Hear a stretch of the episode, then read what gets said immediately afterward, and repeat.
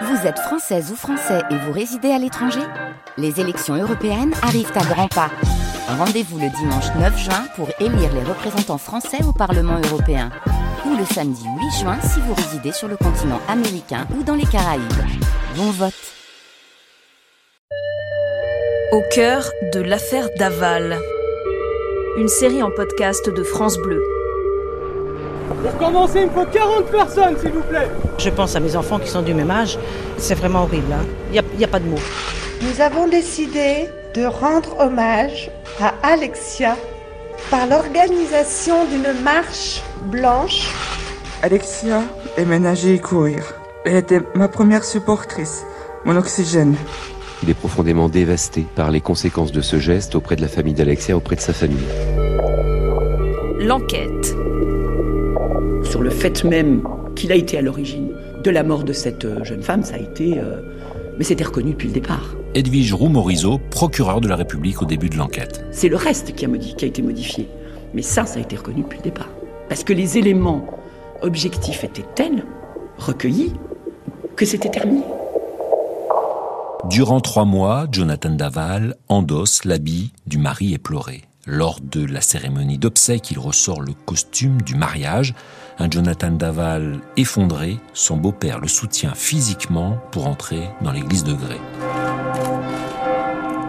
La France entière suit l'évolution de l'enquête qui semble stagner.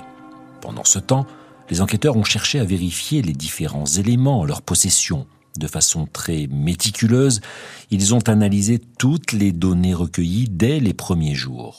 Edwige Roux-Morizot, procureur de la République au pôle de l'instruction de Besançon au début de l'enquête, aujourd'hui procureur à Mulhouse, se souvient. Dès le départ, si vous voulez, dans une enquête comme ça, les premiers, évidemment, qui sont entendus de manière très complète, la famille proche, c'est-à-dire le mari, bien entendu, hein, et, puis ses, parents, et ses amis. C'est-à-dire vraiment, il y, a, il y a des auditions très complètes. Et ces auditions-là, elles sont évidemment, par les services enquêteurs, recoupées. On va aller voir si ça peut correspondre effectivement à ce qu'on peut imaginer, etc. C'est vrai que, euh, j'allais dire, toutes les hypothèses sont ouvertes. Quelqu'un de l'extérieur, comme quelqu'un d'intérieur. L'étau se resserre donc autour du mari qui essaie de mener une vie presque normale. À Noël, comme cela se faisait du vivant d'Alexia, Jonathan Daval passe le réveillon avec ses beaux-parents.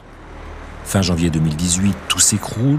Tôt le matin, des voitures de gendarmerie bloquent les rues d'accès à la rue Sonjour, à Grès-la-Ville, où se situe le pavillon du couple où Jonathan vit toujours. Il est arrêté et placé en garde à vue. Edwige Roux-Morizot. Il a été très très très très rapidement soupçonné. Extrêmement rapidement soupçonné. À partir du moment où il a été rapidement soupçonné, on est allé récupérer tout ce qu'on pouvait récupérer pour vérifier cette hypothèse-là, sans oublier les autres. Jamais. Mais vérifier cette hypothèse-là. Et dans le cadre de la vérification de cette hypothèse-là, il y a eu un certain nombre d'investigations qui ont été accomplies, de- d'expertises techniques qui ont été sollicitées. Et lorsque euh, Jonathan Daval, il a été décidé par le juge d'instruction sur commission rogatoire de faire interpeller Jonathan Daval, j'allais dire, il y avait déjà tout. On avait déjà les éléments techniques, objectifs, qui permettaient de dire, il y a de grandes chances qu'il soit à l'origine d'eux. Mais les aveux ne sont que, euh, j'allais dire presque, pour parler familièrement, la cerise sur le gâteau. Le gâteau, il était déjà parfaitement fait. Les enquêteurs restent toute la matinée dans le pavillon. On saura plus tard qu'ils cherchent à croiser différents éléments, comme cette parure de drap retrouvée dans un placard. Il manque un drap, le même que celui qui recouvrait le corps d'Alexia. À la fin de sa garde à vue, Jonathan Daval finit par craquer. Son avocat, maître Randall Schwerdorfer, fait une déclaration dans la cour du palais de justice à Besançon. Jonathan a tenu à, s'exprimer, à dire ce qu'il s'était euh, réellement passé.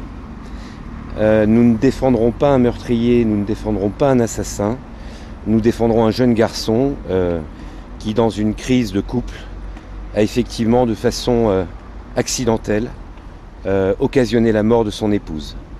Il est dévasté, euh, il est conscient des conséquences dramatiques pour sa famille, pour la famille d'Alexia, pour qu'il ait une affection sans limite. Euh, il a eu des mots pour Alexia, des mots d'amour, et nous nous retrouvons face à un drame terrible. Voilà. Jonathan Daval est placé en détention provisoire à Dijon.